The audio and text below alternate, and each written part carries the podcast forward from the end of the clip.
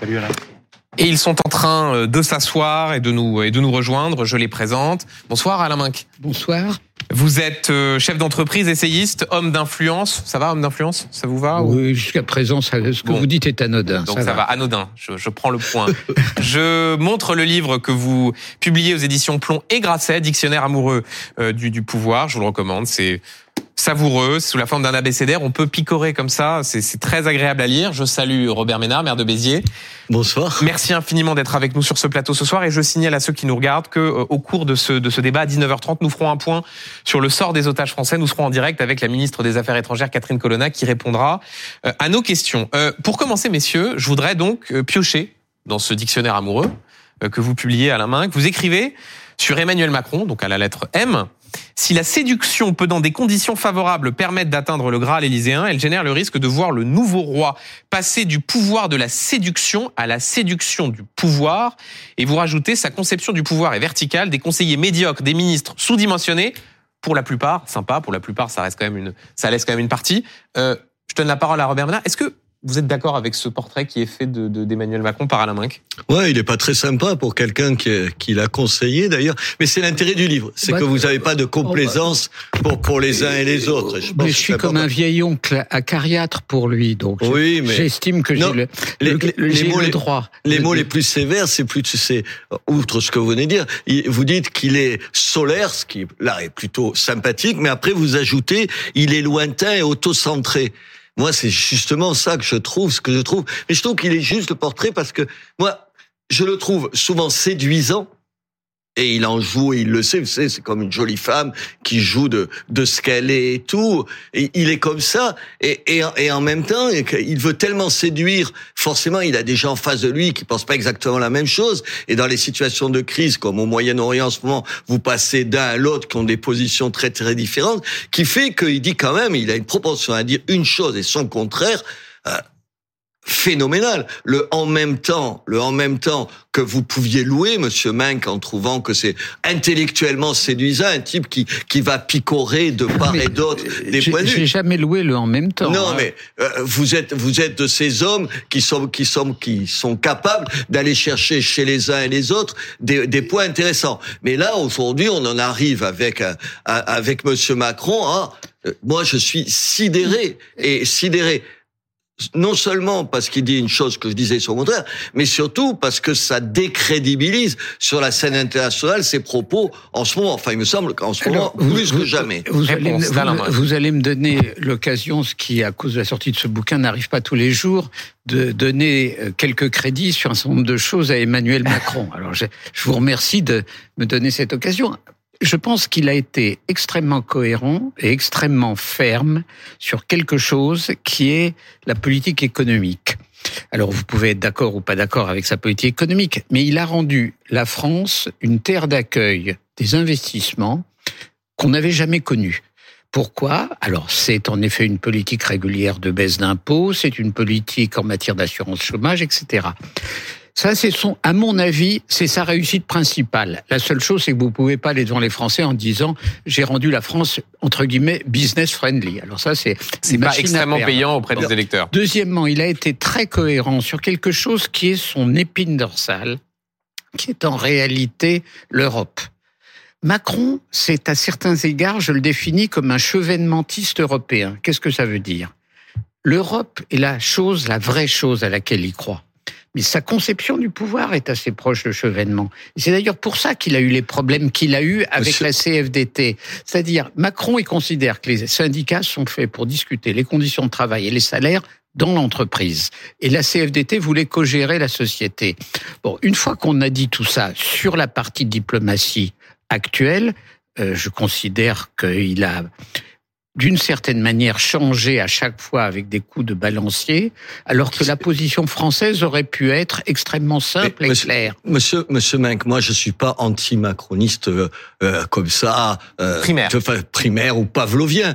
Je trouve que sur la retraite des les retraites, il avait plutôt raison par rapport à son opposition.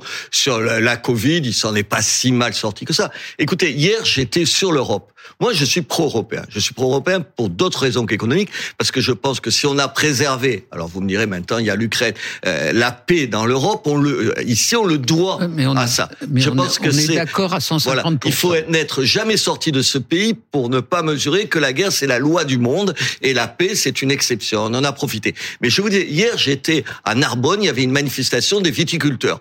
Je suis dans un pays de viticulteurs. Attendez, ils étaient à la fois l'Europe, c'est de l'argent de la politique agricole commune, mais ils étaient scandalisés par l'Europe pour des choses qui vont vous paraître terre à terre. Vous savez pourquoi? Parce qu'il y a des produits phytosanitaires qui sont interdits en France et qui sont autorisés en Espagne. Et les vins espagnols, évidemment, ils sont vendus ici et grâce à ces produits phytosanitaires moins chers et les, aller, essayer d'aller expliquer. Alors, je, je, vous ai dit que j'étais pour l'Europe. Essayer d'aller expliquer à ces paysans une règle du jeu aussi disparate. Ils vous disent, mais tu te fous de ma figure. Moi, l'Europe, c'est ça. Pas ce que vous venez de dire. On va pas passer deux heures là-dessus, puisque vous dites que sur ce point, la France et l'Espagne ont pu avoir des règles différentes. Donc, le sujet, c'est pas l'Europe. C'est pourquoi la France n'a pas les mêmes règles phytosanitaires que l'Espagne. Qu'ils s'en prennent au gouvernement français. Vous jouez sur les mots. Pourquoi l'Europe qui impose des règles jusqu'à la forme des bouches et pas capable de le faire dans ce domaine-là. Dans votre cas là, euh, l'Espagne est à l'intérieur de l'Union comme nous et les règles différentes. Enfin bon, c'est pas le cœur de. Les événements me paraissent aller très. Il y a quelque chose d'autre que vous vouliez aborder dans le livre de, ah oui, de, deux, deux autres choses.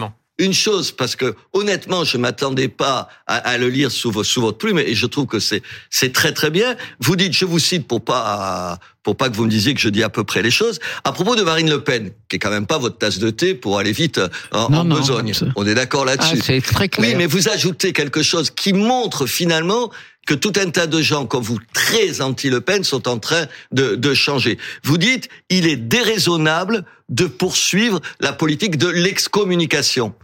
Mais c'est ce que vous écrivez. Ah non, mais je vais dire ce que de manière très claire, euh, ce que je pense et euh, ce qu'on a vécu depuis euh, 15 jours. On est de l'expression. Moi, j'étais, moi, je suis un, je me définis comme européen, virgule français et accessoirement juif. Et je tiens au mot accessoirement. Euh, je suis sur la position pour la manif qui était celle de Cher Klarsfeld. Je me suis réjoui de la présence de Marine Le Pen et j'ai même donné sur des antennes autres que la vôtre la comparaison suivante. Si en 38, les Croix de Feu et l'Action française avaient manifesté contre l'antisémitisme, 40 n'aurait pas été exactement ce qu'a été 40. Donc, je pense qu'il faut combattre, en tout cas de mon point de vue, Marine Le Pen sur les sujets de divergence. Pour moi, j'en ai quatre énormes.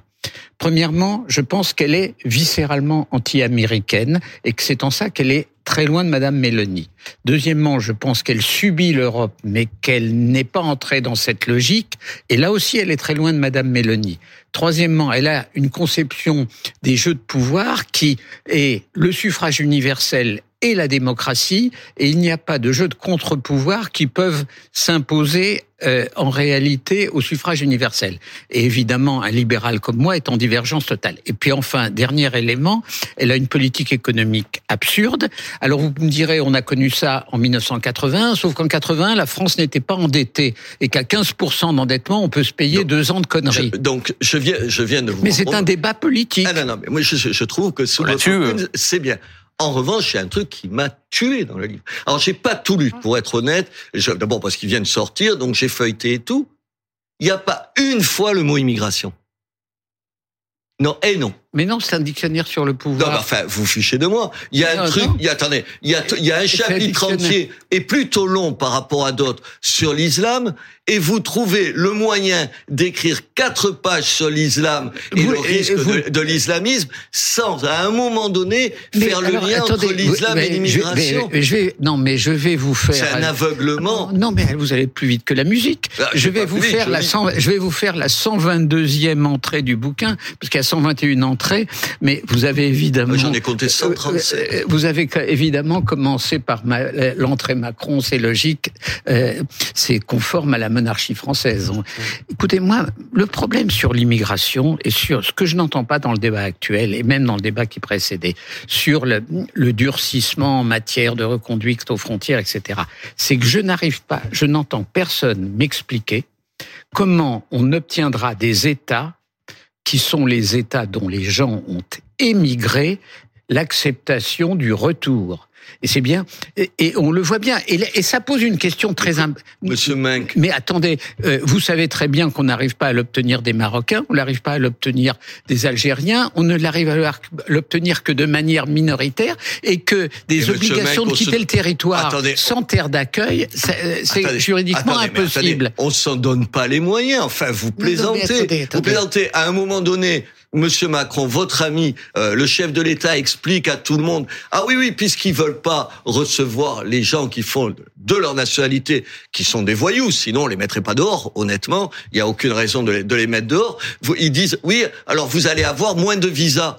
Mais ça a duré combien de temps la menace de moins de visas pour les Marocains ou les Algériens? C'était d'ailleurs une décision le moins de visas, en particulier vis-à-vis du Maroc, absurde, parce que dans le jeu mondial tel qu'il est, la manière dont on a provoqué le Maroc, alors qu'on a besoin de lui, c'est un autre débat. Non, les deux. Mais, c'est ça. Au fond, sur la question migratoire, ce qui vous différencie, au-delà de, du fond, c'est il y a un côté euh, euh, éternel optimiste qui considère que le modèle français non, universaliste. Euh, non, c'est un autre sujet. Non, mais c'est pas ça. Bah, il y a un modèle. Il y a Monsieur Main qui, au fond, théorise ce que toutes les classes dominantes ont théorisé de droite comme de gauche, je vous le conseille, parce que quand j'entends la gauche faire un certain nombre de leçons sur les 19 mois, il y en a combien qui ont été faites par eux sur l'immigration? Vous savez, mmh. aujourd'hui, ils ont l'impression, il y en a tellement et tout ça, ou 29, je sais plus. Donc, c'est, au fond, quand on vous lit et quand on vous écoute, c'est, c'est inéluctable. Il n'y a pas d'autre choix. il va falloir s'y faire. Mais vous pouvez pas dire si on me lit puisque vous dites que j'ai rien écrit là-dessus. Non, mais je vous laissez pas reporter. Il y a 20 ans je dis, que je, connais, Alain je vous, je vous dis, alors en revanche, sur l'histoire du modèle, je voudrais tenir le point suivant. Et aujourd'hui, notre modèle brinque-ballant face au conflit du Moyen-Orient me paraît tenir mieux que les modèles communautaristes. Qu'est-ce qui s'est passé à Londres hmm. Vous avez eu 300 000 manifestants qui, qui, sont, qui ont manifesté non pas pour deux États, ils ont manifesté pour une Palestine de la mer à la rivière. Ça veut dire la disparition d'Israël. C'est-à-dire que le modèle commun en France, que je sache, il y a eu une manifestation pro-palestinienne et sur les 30 000 personnes ou 25 000 personnes qui étaient à la République, il y avait au moins deux tiers de euh, bourgeois, bobos et filles. Donc, de ce point de vue, la communauté, le système français, et Dieu sait s'il a des problèmes, me paraît plus stable et solide que le système communautaire. C'est pour, ça, on va C'est pour ça qu'il faut le défendre bec et ongle, et que je ne comprends pas, et que je ne comprends pas que le chef de l'État ne soit pas allé manifester contre contre l'antisémitisme, qui était un moyen de dire au moins au moins sur l'antisémitisme, on devrait être tous d'accord. Et ceux qui sont pas d'accord, ils s'excluent de tout un tas de choses. Non, mais mais là-dessus, c'est de l'électoralisme. et on va en parler tout à l'heure. C'est de l'électoralisme à quatre balles. Non, mais là-dessus, moi, je pense qu'il aurait dû y aller. Je pense que le système est marqué par une trouille absurde sur ce sujet des banlieues et qu'il aurait dû être là au premier rang. C'était ouais, mais il n'y était pas. Et on va en parler euh, tout à l'heure. Euh, simplement, je voudrais qu'on aborde euh, ce qui s'est passé à Crépol, évidemment, et qui a fait l'actualité cette semaine, avec une bataille sémantique. certains ont dit c'est un fait divers, d'autres ont voulu y voir un fait politique ou un fait de société. Qu'est-ce que c'est? Est-ce que c'est un, est-ce que c'est un fait de société, Robert Ménard? Vous connaissez des faits divers qui ne sont pas des faits de société? Ah, Écoutez, ça dépend, comment dire, l'analyse euh, sémantique qu'on peut en faire, mais disons que oui, il peut y avoir des faits divers qui n'ont pas la même résonance médiatique, sociologique, et pour lesquels on ne tire pas les mêmes conclusions. Mais je, Robert Ménard répond, et dans un instant, vous aurez l'occasion de préciser. Bien sûr que c'est un fait de société, mais ça, c'est le caractère hémiplégique de la classe politique. C'est quand ça l'arrange, c'est un fait de société. Quand ça, la, quand ça la gêne, c'est un fait divers. Enfin, attendez, euh, l'émotion qu'il y a en France euh, il faut s'intéresser dessus, plutôt que de dire, vous on est quand même excellent, enfin, une partie des gens de la classe politique sont excellents pour plutôt que de se poser la question qu'est-ce qui s'est passé, la faute à qui, comment on peut éviter ça, c'est quand même ça qu'on devrait se poser. C'est de qui ça fait le jeu. Mais je me contrefous de qui ça fait le jeu.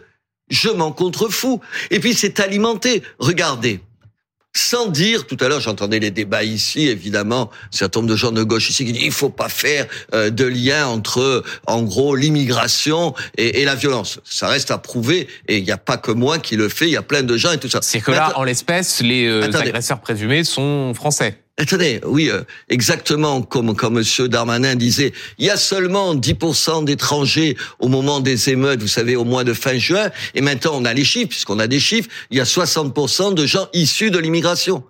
Mais moi, je dis pas que tous les gens issus de l'immigration sont des, des, des, je sais pas quoi, des, des délinquants potentiels. Mais je dis par exemple, enfin, vous l'avez remarqué, huit jours avant qu'on se décide à nous donner les prénoms des gens qui, euh, qui sont responsables de ce qui s'est passé là. Qu'est-ce que vous voulez que ça dise aux gens? Ça dise qu'on leur cache, qu'on leur cache les choses. Alors que quand Monsieur Darmanin, encore une fois, disait, qu'est-ce qu'il avait dit comme prénom? Il y a, il y a aussi, Mathéo et Kevin. Voilà, il y a des Mathéo et Kevin. Là, quand ça l'arrange, les prénoms, ils les utilisent. C'est ça que je pense. Je, ce que je veux vous dire, c'est que Bien sûr que c'est un fait de société. Bien sûr que c'est inquiétant. Moi, vous savez, j'ai entendu elle, elle, tout à l'heure, c'était la mère de euh, de, de roman sur Isère. Je l'ai trouvée fort. Je, je l'ai écoutée là, puis je l'avais écoutée. Elle était dans d'autres médias. C'est marrant parce que le quartier de de la Monnaie, elle, elle disait qu'il y avait 4300 habitants. Et moi, chez moi, il y a un quartier qui s'appelle la Devez. Difficile, vous savez, comme on dit, 4500 habitants. Je vis exactement la même chose qu'elle. Je me demande comment. Je vais vous dire, Monsieur Menck, ce que je me demande, comme maire comment 50 ou 60 personnes me pourrissent la vie depuis des années.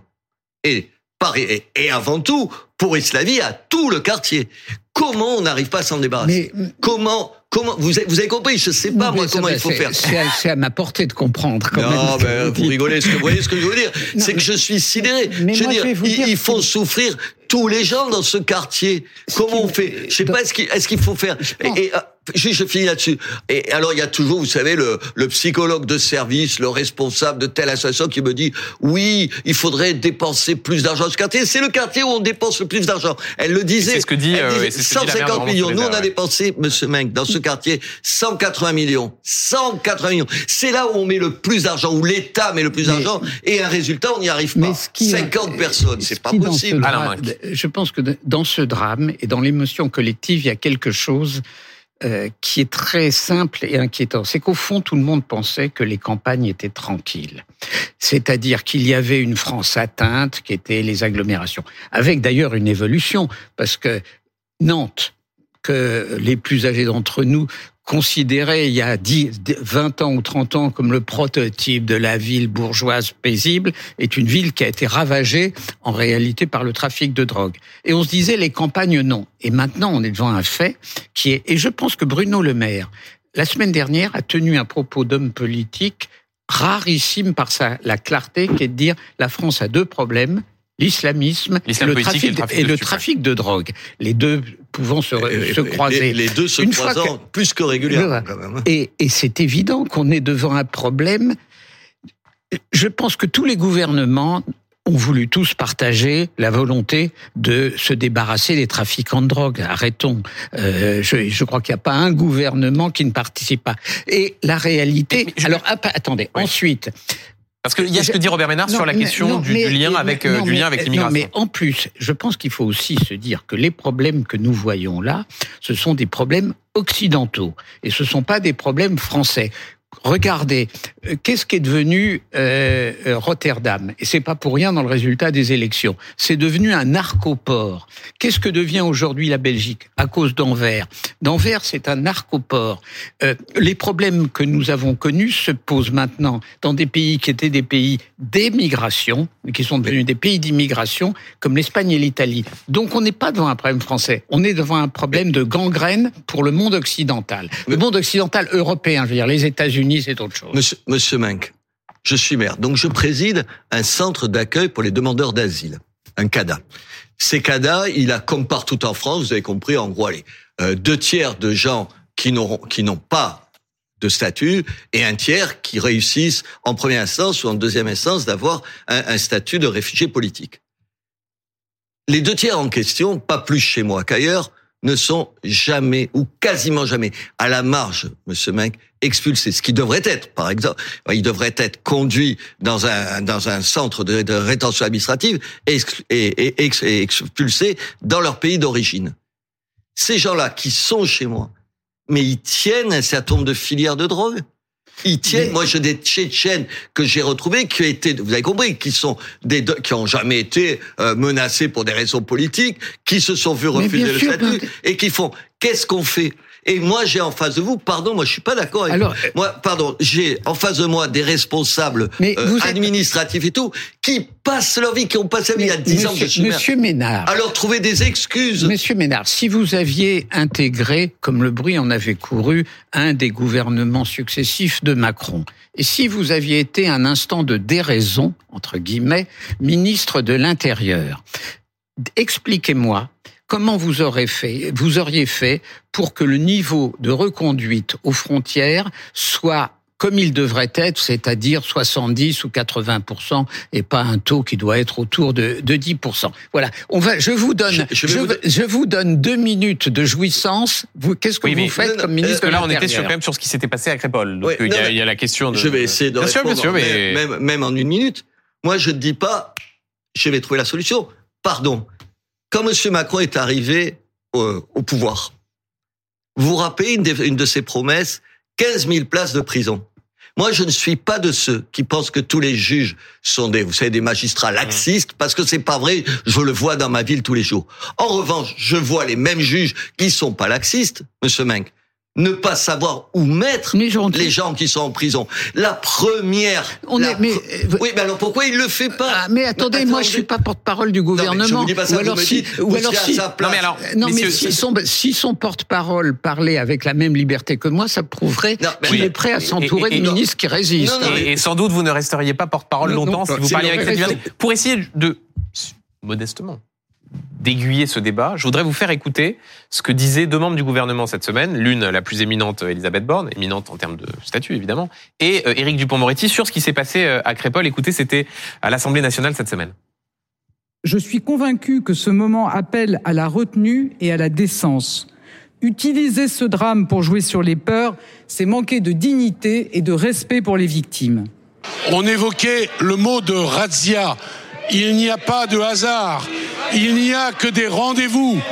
Les rendez-vous du malheur que vous honorez, qu'il s'agisse de la petite Lola, qu'il s'agisse du petit Clément décence et retenue du côté d'Elisabeth Borne. Honnêtement, il y en a ras-le-bol. Qu'est-ce qu'elle croit que euh, quand on dit qu'il y a des problèmes qui sont liés, je le pense fondamentalement, à une migration massive qu'on ne sait pas contrôler, qu'on accueille mal et que ça saute aux yeux, Qu'est-ce qu'elle va me faire, Madame Borne, une leçon d'humanité? Mais il y en a marre de recevoir de ces gens-là des leçons. Attendez, il y a 30 ans qu'ils n'arrivent pas à résoudre. Attends, je, pas que la gauche pareil, et qui viennent m'expliquer. Eux, ils seraient du bon côté de l'humanité, et moi et les gens qui disent la même chose que moi, parce que moi j'aime moins les gens qu'eux, je les défends moins, je suis moins à côté, je suis pas dans les écoles. Il y a combien de temps que Madame Borne, elle pas rentrée dans une école s'occuper des gosses? La, la semaine dernière, j'ai vu exploit, elle est allée dans le métro. Mais enfin, attendez, j'en ai assez moi de ça. J'en ai assez qu'on me fasse la leçon de la morale. Moi, ce que je dis, monsieur Meng, c'est que je ne sais pas. Je n'ai pas de réponse. Mais je ne crois pas que les réponses, l'immigration zéro soit une réponse. Je n'en pense pas le début d'un mot. Mais je dis que quand on me répond quand on me répond systématiquement en trouvant euh, des réponses. Euh, oui, mais ça, on est d'accord. Nous... Non, maintenant, on n'est pas d'accord. Moi, à longueur de temps, on me dit, mais vous n'avez qu'à mettre plus d'animateurs socioculturels. Mais, mais qu'est-ce que vous voulez qu'un certain nombre de ces gens-là, vous allez leur expliquer ça Ils gagnent plus d'argent, pas que vous, moi, ils gagnent bien leur vie grâce à la drogue. Vous avez dit quelque chose, et que j'entends, et qui est aussi mon sentiment c'est qu'on ne sait pas exactement ce qu'il faudrait faire. En tout cas, l'irénisme qui consiste à dire euh, il faut traiter avec décence, etc., un événement, éviter les récupérations. sur le message, vous voyez bien une plaisance sur le risque de, de sous-estimation. Mais c'est clair, mais je trouve de, de la part d'Elisabeth. Pas de sous-estimation, mais en tout cas, non, mais décence et retenue. Est-ce que c'est adapté à la situation Non, je pense que c'était un, un propos totalement inutile.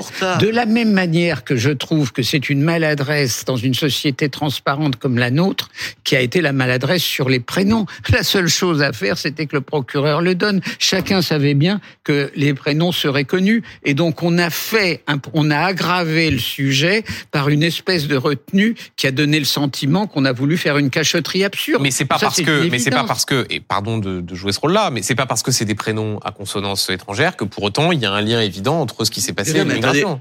Attendez, mais quand vous ne donnez pas les prénoms. Ça, Vous attestez qu'il y a un problème. Enfin, c'est votre Non, métier, là- la presse. Si jamais vous faites, vous, a- vous voyez dans quel pays on est depuis huit jours, à part, euh, qui c'est qui a donné le prénom? Ça doit être le, le- ce matin le, le JDD qui l'a fait. Personne n'est donné, mais ça alimente cette Mais Mais moi, je suis aussi sévère.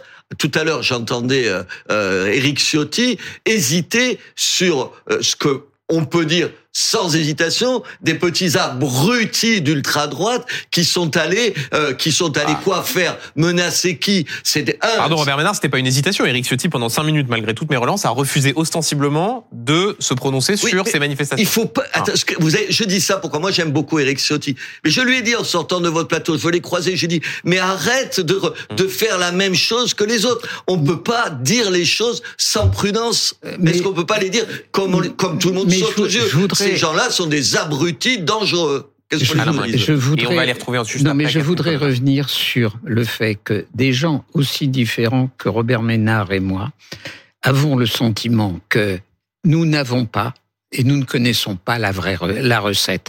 On sait que le problème est là, il est insupportable à certains égards, mais la recette n'est pas écrite. Et c'est ça qui est presque le plus angoissant. Si on savait ce qu'il fallait faire, si on savait comment on pouvait négocier des retours vers les pays, si on savait tout, tout, ces, tout Mais monsieur cela- on pourrait aller plus loin et quand même se dire aussi, on serait d'accord sur une autre chose. Est-ce qu'on se dit pas aujourd'hui recevoir en gros entre 400 et 450 000 personnes chaque année, la France n'est pas capable de le faire. C'est pas montrer du doigt qui que ce soit, c'est dire juste peut-être qu'on peut faire un arrêt, voir comment on intègre les gens. Le- Moi, chez moi, il arrive 700, 800 personnes Robert chaque Ménard. année. J'arrive pas à On les continue. Je, intégrer. je vous promets, on a encore beaucoup de temps pour avoir cette discussion, mais simplement, pour tous ceux qui nous regardent, il est 19h30. Vous regardez C'est pas tous les jours dimanche sur BFM TV. Et nous sommes en direct avec la ministre des Affaires étrangères, euh, Catherine Colonna. Bonsoir, euh, Madame la ministre. Bonsoir. Merci beaucoup d'être d'être l'invité de, de BFM. TV et de et de C'est pas tous les jours dimanche. Euh, nous en sommes au au troisième jour de trêve à Gaza, euh, 14 otages israéliens et trois étrangers ont été remis à la Croix-Rouge euh, aujourd'hui. On voyait tout à l'heure les images de ces, camions, de ces camions qui quittaient le, le point de passage de, de Rafah. Et toujours pas un seul Français euh, parmi ces otages libérés. Est-ce que vous avez encore un espoir que des otages français soient libérés avant la fin de la trêve Bien sûr, je sais que c'est une attente euh, éprouvante, euh, cruelle même. Et je pense évidemment à toutes euh, les familles qui sont dans, dans l'angoisse, une inquiétude que nous partageons, mais un espoir aussi que nous avons en commun. Alors, euh, évidemment, aujourd'hui euh, encore, ces familles euh, ont certainement été déçues de ne pas voir les leurs euh, rentrer, et nous demandons, nous demanderons avec insistance la libération de nos otages. Nous y travaillons sans relâche, et la libération de tous les otages, parce qu'il ne faut pas oublier tous ceux qui restent. Si l'on regarde la, nationalité de- des otages qui ont été libérés depuis, depuis deux jours, il y a des otages américains, des otages allemands également. Comment est-ce que vous expliquez en l'état que les otages français soient absents de ces vagues de libération depuis vendredi Il faut savoir qu'il y a des listes qui ont été établies au cours des négociations, c'est-à-dire essentiellement par l'intermédiaire du Qatar avec le Hamas. Et ensuite, c'est le Hamas, malheureusement, qui fait ses choix à l'intérieur de ces listes. Et donc, euh, jour après jour, ça n'est pas euh, à leurs partenaires de faire des décisions. Malheureusement, c'est le Hamas qui décide et avec, euh, vous l'avez vu, des difficultés comme euh, par exemple euh, hier. Néanmoins, nous avons bon espoir que nous pourrons avoir des otages libérés, mais il faudra aller plus loin parce que 50 otages libérés, ça ne correspond pas à la totalité de ceux qui sont pris en otage. Donc nous travaillons sans relâche. Hier soir encore, j'avais le Premier ministre du Qatar au téléphone. Demain, je verrai les ministres euh, égyptiens et saoudiens à Barcelone où je me rendrai. Le président de la République, le gouvernement, l'ensemble du réseau diplomatique sont mobilisés. C'est vraiment notre première priorité. Les otages doivent être libérés tous. Vous, vous avez évoqué cet, euh, cet appel avec le, le Premier ministre qatari. Euh, que- quelle est la teneur des discussions Que vous disent-ils sur l'état de ces négociations? Il est évidemment difficile euh, d'en dire plus et, et certainement pas de parler euh, à leur place, mais vous savez le rôle euh, extrêmement important et très utile que joue le Qatar, qui est en liaison avec le Hamas. Et nous sommes aussi en contact, bien sûr, avec euh, Israël, ça va de soi, avec l'Égypte, euh, avec les États-Unis notamment, avec le CICR. Tout le monde travaille d'arrache-pied pour euh, parvenir à ces libérations, mais il faudra aller plus loin. Je redis que tous les otages doivent être libérés. Évidemment, il serait bon, il serait utile, il serait même nécessaire que la trêve soit prolongée à cette fin. C'était justement ma, question. Le président des États-Unis, Joe Biden, a pris la parole en expliquant qu'il souhaitait que cette trêve se poursuive, je cite, au-delà de demain. Vous nous dites donc ce soir que la position de la diplomatie française est similaire à celle de, de Joe Biden, à savoir demander à ce que cette trêve puisse se prolonger au-delà euh, de demain où elle doit normalement s'arrêter. De longue date, la France considère qu'il faut une trêve, une pause, les mots sont équivalents, durable durables et même qui permettent euh, d'aboutir à un cessez-le-feu. Et il faut y travailler euh, dès maintenant. Donc sur euh, l'accord qui a été conclu entre le Hamas et le Qatar, il y a, oui, la possibilité de prolonger la trêve pour obtenir davantage de libération. Évidemment, personne ne peut souhaiter le contraire. Donc il faudrait que cette trêve se poursuive, que d'autres libérations jour après jour puissent intervenir et que l'ensemble des otages soient libérés. Est-ce que les autorités israéliennes sont, réceptives à ces, à ces appels? Est-ce que vous avez, là encore, pour reprendre votre expression, bon espoir que cette trêve soit prolongée?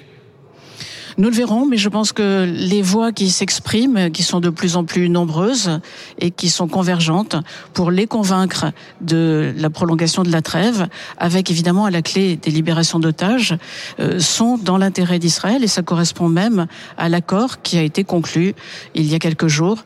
Il faudrait qu'il soit prolongé pour permettre davantage de libération et même au-delà pour permettre la reprise d'un processus politique, l'arrivée en plus grand nombre de l'aide humanitaire. Nous avons déjà apporté beaucoup d'aide. Il faut qu'elle passe. Il faut qu'elle passe jusqu'au nord de Gaza. Il faut que les blessés puissent être soignés. Nous apportons des capacités médicales. Vous le savez, un navire français sera sans doute euh, demain à proximité des côtes euh, égyptiennes et nous souhaitons pouvoir avancer. Il faut sortir de ce cycle, évidemment. Une toute dernière question, euh, Catherine Colonna, sur le plan diplomatique. Euh, le Premier ministre euh, israélien Benjamin Netanyahu a affirmé à Gaza, aujourd'hui, je cite, je cite, on continue jusqu'à la victoire. Est-ce que cette volonté des autorités israéliennes de détruire le Hamas est compatible avec précisément cette demande que vous venez de rappeler, à savoir une trêve durable soutenue qui devra conduire à un cessez-le-feu? Est-ce que ces deux positions-là sont, sont compatibles? Visiblement, les autorités israéliennes maintiennent leur volonté de détruire le Hamas. Les autorités israéliennes, euh, légitimement, veulent euh, que le Hamas ne soit plus en mesure de recommencer les horribles attentats abominables, euh, vraiment barbares, qui ont été commis le, le 7 octobre. Il y a différentes façons de le faire. Et nous avons depuis longtemps euh, souligné la différence qu'il y avait entre des opérations ciblées qui vont permettre euh, de s'en prendre à un terroriste désigné et des bombardements massifs, des opérations terrestres qui font trop de victimes civiles. Cela fait des semaines que nous le voyons, des semaines que nous le disons. Il faut faire autrement, tout en atteignant cet objectif, mais avec d'autres méthodes, évidemment.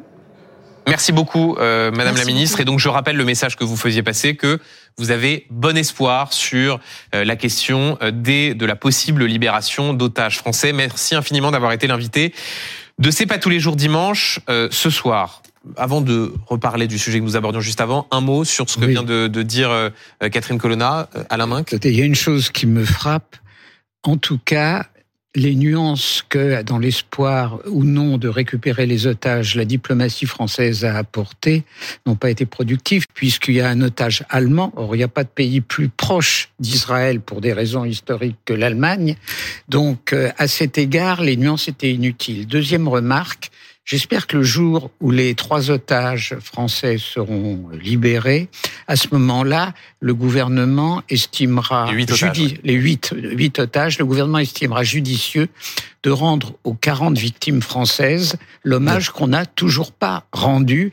Et cette absence à terme devient quand même assez choquante. Euh, ils étaient franco-israéliens, mais ils étaient français.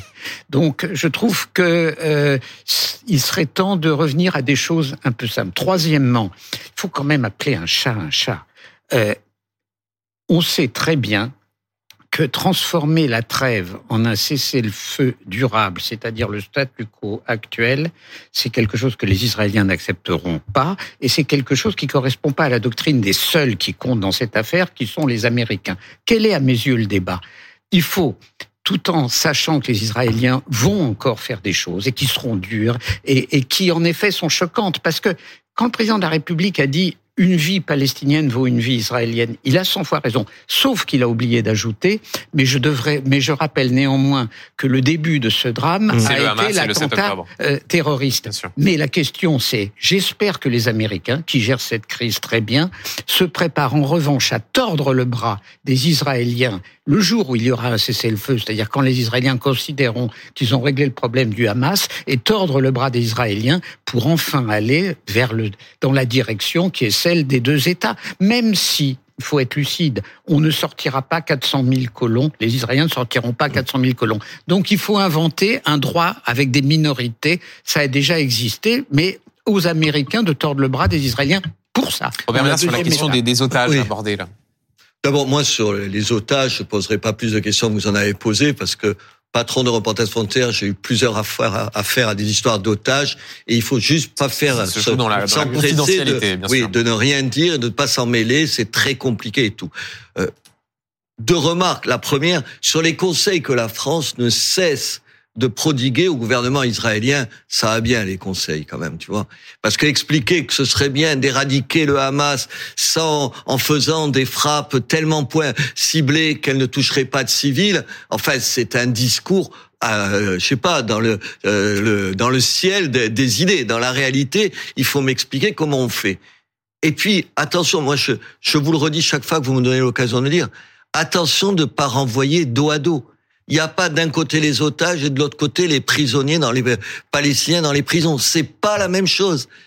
Vous avez lu ce matin les premiers témoignages qui sortent sur les viols le 7 octobre. Cette jeune femme, notamment Esther, Vous- qui se fait appeler Esther dans les colonnes vous, du Parisien. Vous, vous avez vu les viols? Jusqu'à preuve du contraire. L'armée israélienne, elle viole pas les femmes palestiniennes. Jusqu'à preuve du contraire, les soldats israéliens, ils tuent pas, ils découpent pas les, les bébés palestiniens. Sauf que le Hamas le fait. Et je, je le dis parce que moi, je suis abasourdi. Vous savez, avec les semaines qui passent, Je comme suis- si tout ça se valait. Mais je suis totalement d'accord avec vous. comme si tout- ma remarque qui Mais, était je que la une vie vaut une vie, Je- mais rappelons mais, mais c'est pas la même chose. Donc, moi, j'irai pas dire à- au gouvernement français ce qu'il doit faire pour les otages français parce que je suis sûr qu'ils font le maximum Oui. de ce qu'ils peuvent faire et ni aucun d'entre nous ne sait ce qui se passe.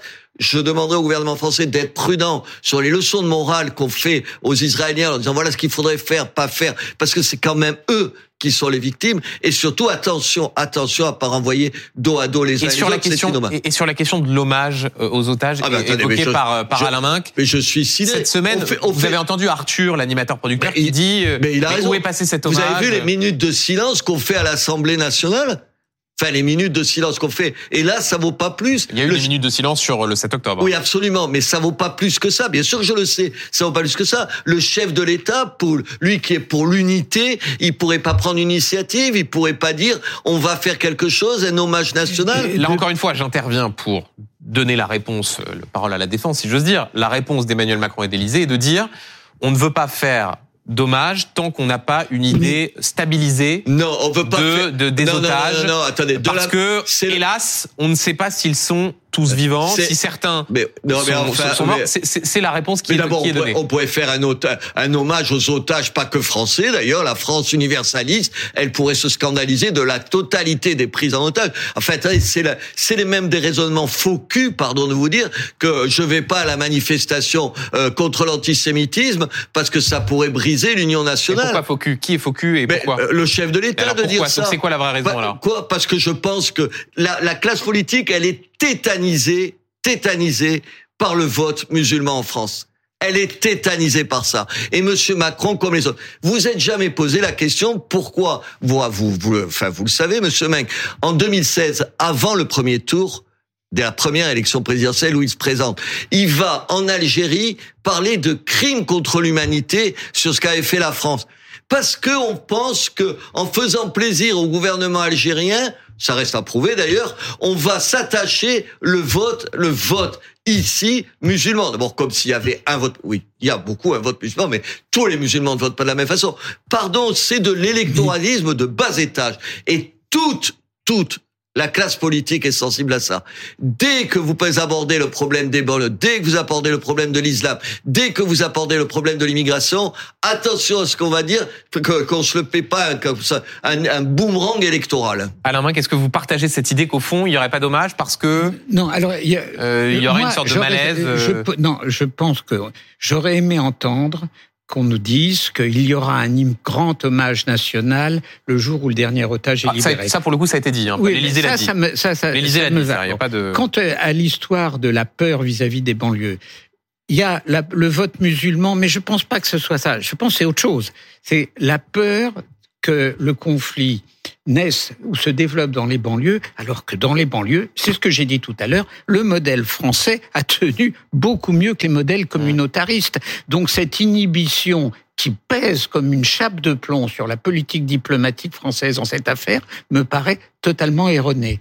Mais ce que dit aussi Arthur, parce que vous, soulevez la question du, vote communautaire, lui, il dit, au fond, ces otages, parce qu'ils sont franco-israéliens, parce qu'ils sont juifs, euh, je crois que c'est Florence Portelli des Républicains qui disait, au fond, ils sont considérés comme des citoyens de seconde zone. Non, je, Non, je, je veux pas imaginer ça, c'est une pas imaginer. Ah bah, c'est, Per- je, permettez-moi je, de- je reprends l'expression de Florence et- Portelli. Hein. Je- ben, je dis que c'est une maxi connerie. Je pense que cette idée, alors là, cette, là, on est dans le syndrome euh, de, de persécution tel que les mots d'Arthur ou de Madame Portelli euh, l'ont dit. Ça n'a aucun sens. Non, ce qui- pardon, ce qui a du sens, c'est que par rapport à la question juive, il y a une prudence d'une partie de la classe politique parce que aujourd'hui, dans un certain nombre de banlieues, le juif, c'est tout ce qu'il déteste. Attendez, sans même savoir, je vous fais grâce de leur ignorance complète du conflit de Gaza, ils seraient bien incapables de placer Gaza sur une carte euh, du, du monde. Oui, il y a ça. Moi, je suis persuadé que la prudence qu'on a par rapport aux banlieues, alors disons-le de façon euh, moins moins provocatrice, il y a l'idée que on va pas en rajouter, il faudrait pas foutre le feu aux banlieues. Oui, c'est ça. Il y a donc, cette et- et idée-là. faire un hommage pour euh, Mais bien les sûr, victimes du Hamas et pour sûr, les, les, les mais bien ce sûr serait, ce ça. serait mettre le Mais feu. bien sûr qu'il y a ça. Bien sûr qu'il y a Mais ça. est-ce que là encore, c'est pas pardon, mais une façon d'essentialiser ceux qui sont dans ces quartiers et qui, pour une immense majorité, c'est pour ça que euh, je sont en mais- soutien mais- euh, mais- mais je- et ont envie évidemment aussi que ces citoyens français soient libérés. Mais je- Oui, mais je absolument, mais, pour une immense majorité, j'attends de les voir défendre, descendre dans la rue pour protester contre ce Mais- qui, mais- que pour les otages. Vous voulez qu'on fasse une manifestation sur les otages et qu'on compte sur la mobilisation, en particulier des responsables de la communauté musulmane? Vous avez vu comment la grande mosquée ils ont réagi? C'est ça, et c'est comme ça qu'on doit réagir. Enfin, bien sûr qu'il y a ça. Il y a, pour un certain nombre, la peur des islamistes à l'intérieur de la communauté, pour un certain nombre d'autres, une espèce de lâcheté, et pour un certain... Attendez, euh, il faut arrêter de se raconter je des bobards questions. aussi. Des vous questions. posez toutes les questions que vous voulez. Euh, Les gens, ils te disent, euh, à Gaza même, les gens, ils ont peur, ils ont peur euh, des, des- du Hamas. Mais attendez, ils ont voté majoritairement pour le Hamas, je vous Enfin, les rappelle. dernières élections datent d'il y a plus Oui, de euh, oui, et oui, en euh, un peu 2005. moins de 20 ans. Oui. Mais, attendez, mais quand même, ils ont Mais voté. d'accord. Et le- pourquoi le Hamas, c'était un, gentil mouvement Non, pacifiste en pas ce que j'ai dit, 2005 euh, attendez, Robert Ménard, je précise juste que les élections étaient il y a près de 20 ans et que par ailleurs, on a vu même des mouvements de Palestiniens à Gaza s'opposer Et être, et- et- euh, et- et être et euh, vous comment dire, Et par comment, euh, ils le sont- Hamas. comment ils traitent les mouvements Absolument, d'opposition absolument. non, mais il y a quelque chose. Il y a la chaîne victimaire qui est quand même une idéologie dominante, qui commence avec euh, le, le wokisme, les, les LGBT, les gays, etc., et qui va jusqu'à la mauvaise conscience occidentale. Mm. Et avec comme illustration ultime de la mauvaise conscience occidentale, ce qui est en effet d'une certaine façon une quintessence de l'Occident, qui est Israël, c'est ce qui fait cette espèce d'idéologie qui aboutit euh, au fait que au derrière le mot Palestine, il y a plus de rationalité. Je veux dire, les 300 000 euh, qui manifestaient à Londres avec euh, l'envie de détruire Israël, ils savent peut-être même pas ce c'est. C'est ahurissant. Et là, moi, ce qui me frappe dans la société d'aujourd'hui, c'est que l'idéologie dominante, ce continuum d'idéologie victimaire, a une puissance que je n'aurais jamais imaginé il y a quelques années. Vous avez vu, en Grande-Bretagne ou aux États-Unis, une partie, une partie de la communauté gay, homosexuelle, qui défend qui défend le Hamas. Euh, euh, quand, vous voyez comment sont traités les homosexuels sous le Hamas, quand pour sauver la peau des homosexuels palestiniens, il y a tout euh, tout un tas d'associations israéliennes qui les amènent en Israël pour les protéger, et il y a des types qui sont capables capables pour des walk, euh, le walking de, se conduire comme s'ils oubliaient ce que ces gens-là sont prêts à faire aux gens que soi-disant ils défendent. Juste avant de, revenir sur euh, une partie des réactions politiques euh, à, Crépol, je voudrais juste vous, soumettre des mots qui ont suscité la polémique cette semaine. C'est ceux de Dominique de Villepin. Je ne sais pas si vous les avez vus ou entendus. Il était l'invité de nos confrères de, de quotidien. Et l'ancien Premier ministre, après un reportage sur les stars américaines et le Proche-Orient, euh, a dit, euh, je le cite, on voit dans votre reportage à quel point la domination financière sur les médias et le monde de l'art et de la musique pèse lourd parce qu'ils ne peuvent pas dire ce qu'ils pensent. Qu'est-ce qu'il veut parler du lobby juif C'est bah, C'est des propos pour le moins tendancieux. Euh, je voulais savoir comment vous les aviez reçus. Honnêtement, ça ressemble à ça. ça, je, vous... Un ancien Premier ministre. Mais, c'est quelque chose qui a toujours été là chez Dominique de Villepin. C'est-à-dire Il a toujours eu une espèce sur ce sujet. Euh, il était en ligne avec le propos qu'il vient de qu'il vient de tenir. Moi, je ne je suis pas surpris. Ah, vous n'êtes pas surpris C'est-à-dire que quoi vous Non, mais essayez de décrypter parce que vous me dites vous vous êtes pas surpris, vous le connaissez. je suis profondément choqué, mais je ne suis pas tout à fait surpris. Mais il n'est pas le seul.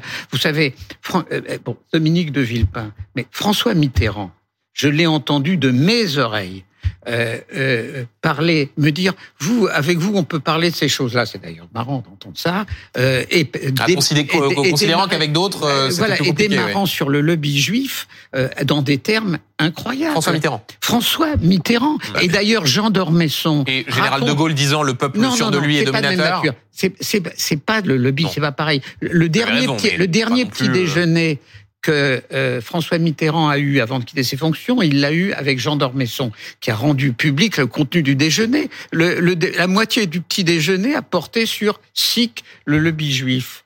Bon, alors si cela dit, j'enverrai que Dominique de Villepin lise mon entrée de mon petit bouquin sur le fait que je considère qu'il n'y a pas de pouvoir juif Robert Ménard, ça, vous a, choqué euh, ces propos Bien sûr que ça me choque, je suis sidéré de ça. Mais vous savez, il y a eu euh, dans, dans l'histoire euh, de la gauche française depuis un siècle un courant antisémite. Hmm. Je veux dire, euh, oui. et, et, à droite euh, et à l'extrême droite. Non, non, non, mais Dominique Villepin, il n'est pas de gauche. Non, non, mais enfin, il est sur, c'est le centre. Il est gaulliste. Il est gaulliste. Ouais, il est gaulliste. Oui, je sais pas ce que ça veut dire. en tout cas, il n'est pas de gauche, ça c'est sûr. De, Gaulle n'aurait jamais, jamais, jamais dit ça. De Gaulle n'a jamais été suspect du moindre doute à cet égard. Mais je voudrais. Il incarne la, il incarne euh, la fascination d'une partie de la diplomatie française pour le monde arabe. Je voudrais simplement amener un contre-exemple à ce qu'a dit Dominique de Villepin, les grandes universités américaines sont financées massivement par de l'argent entre guillemets juif, venant de donateurs juifs.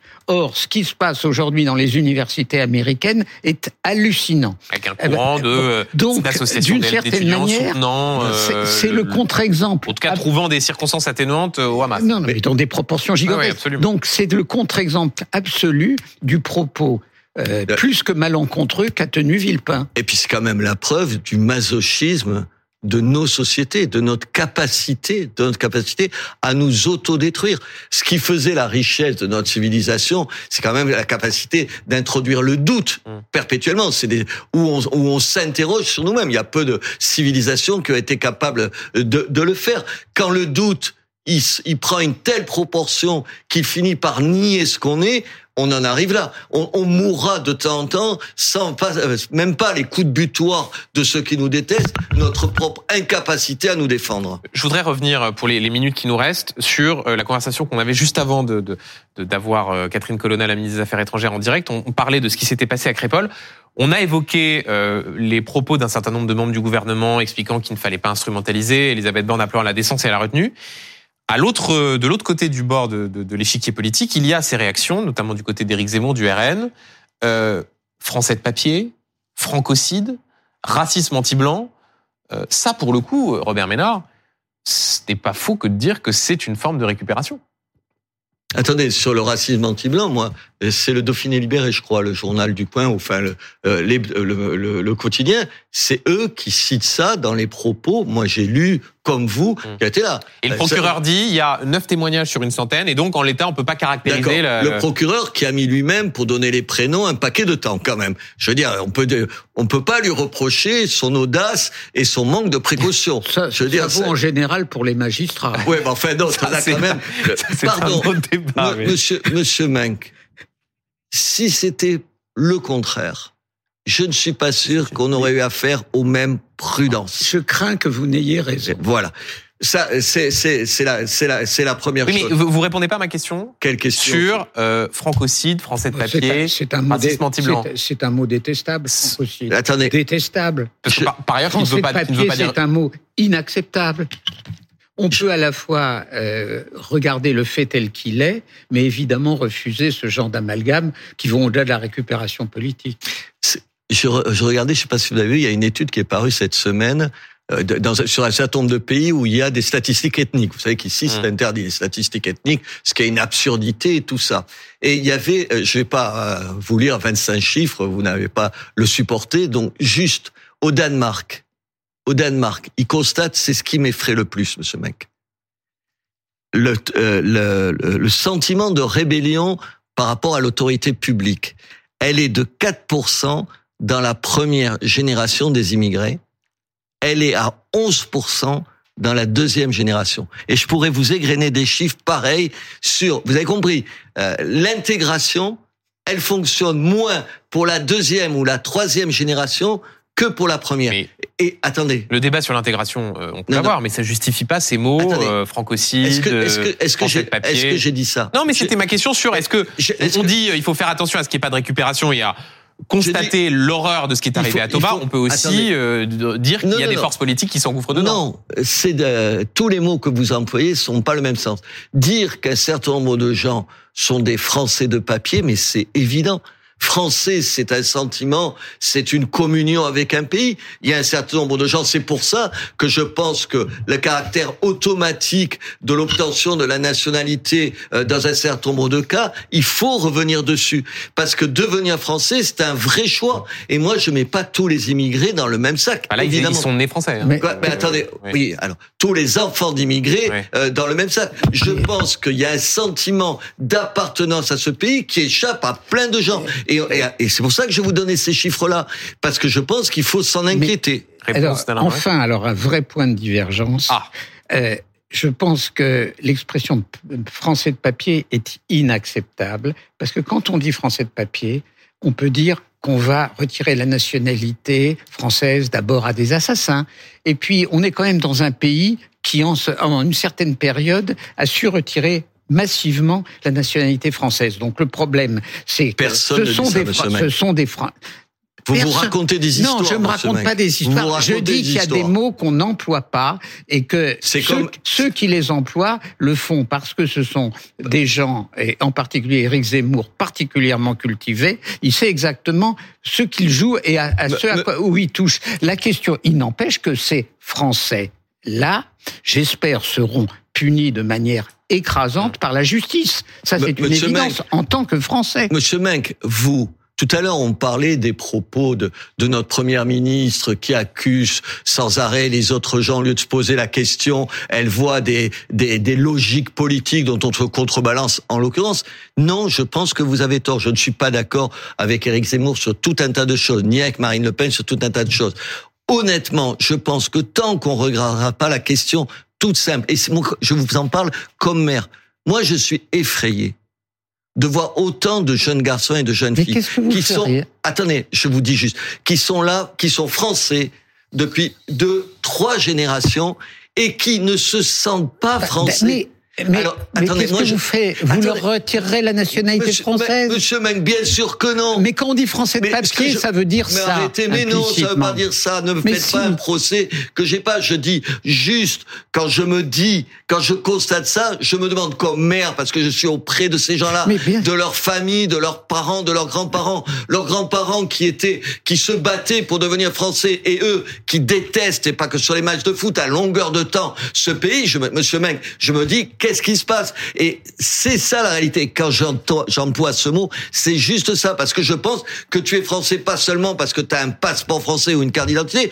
parce que tu partages quelque chose, l'amour de ce pays, de ses paysages, de sa langue, de sa culture. Messieurs, je, je termine avant de de terminer cette émission sur ces manifestations d'ultra-droite que l'on a vues euh, hier. Est-ce qu'il y a, euh, Alain Minc puis Robert Ménard, un risque à terme de, de confrontation? Tout à l'heure, Jérôme Fourquet nous disait, jusque-là, on a réussi à éviter ce, ce risque-là, mais au fond qu'il y ait des, voilà, là en l'espèce des militants d'ultra-droite qui se disent on va aller se faire justice soi-même et qui sont, il y a 20 interpellations, euh, rappelons-le, avec des slogans racistes. Est-ce que ça c'est un risque?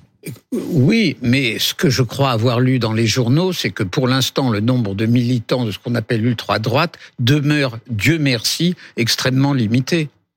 Dieu merci, extrêmement limité, ce qui n'empêche pas d'ajouter que c'est des sinistres abrutis, doublés de racistes, qui doivent avoir un poids chiche à la place du cerveau quand même. Je veux dire, ce que, vous savez pourquoi je dis ça, monsieur Meng Parce que je ne veux pas, je ne veux pas être aussi hémiplégique qu'un certain nombre de gens, vous savez, qui suivant ils se sentent un peu plus proches d'un camp que dans l'autre, dénoncent avec moins de virulence. C'est des abrutis complets. Dieu merci, vous avez raison, ils représentent, euh, c'est epsilon. Mais en même temps, tant qu'on tant qu'on n'appellera pas un chat un chat, tant qu'on dénoncera pas les choses pour ce qu'elles sont, tant qu'on montrera pas du doigt un certain nombre de gens, ça alimente ça, ça alimente le sentiment qu'on veut nous cacher quelque chose et que quand tu es dans un certain nombre de, cas, on te pardonne ce qu'on ne devrait jamais te pardonner. Merci beaucoup, messieurs, d'avoir été l'invité du duel du dimanche, de C'est pas tous les jours dimanche. À la main que je rappelle votre excellent livre, Le Dictionnaire amoureux du pouvoir, aux éditions Plomb Grasset. On va bientôt rentrer dans les périodes des courses de Noël. Oui, un cadeau typique. Voilà, c'est un cadeau à mettre sous le sapin. Merci, merci de votre contribution. Il faut, il faut lire le chapitre consacré par Alain Menck à Alain Menck. Voilà, c'est ça. il est très bref. vous appelez le Ludion, c'est ça? Le Ludion du pouvoir. Voilà.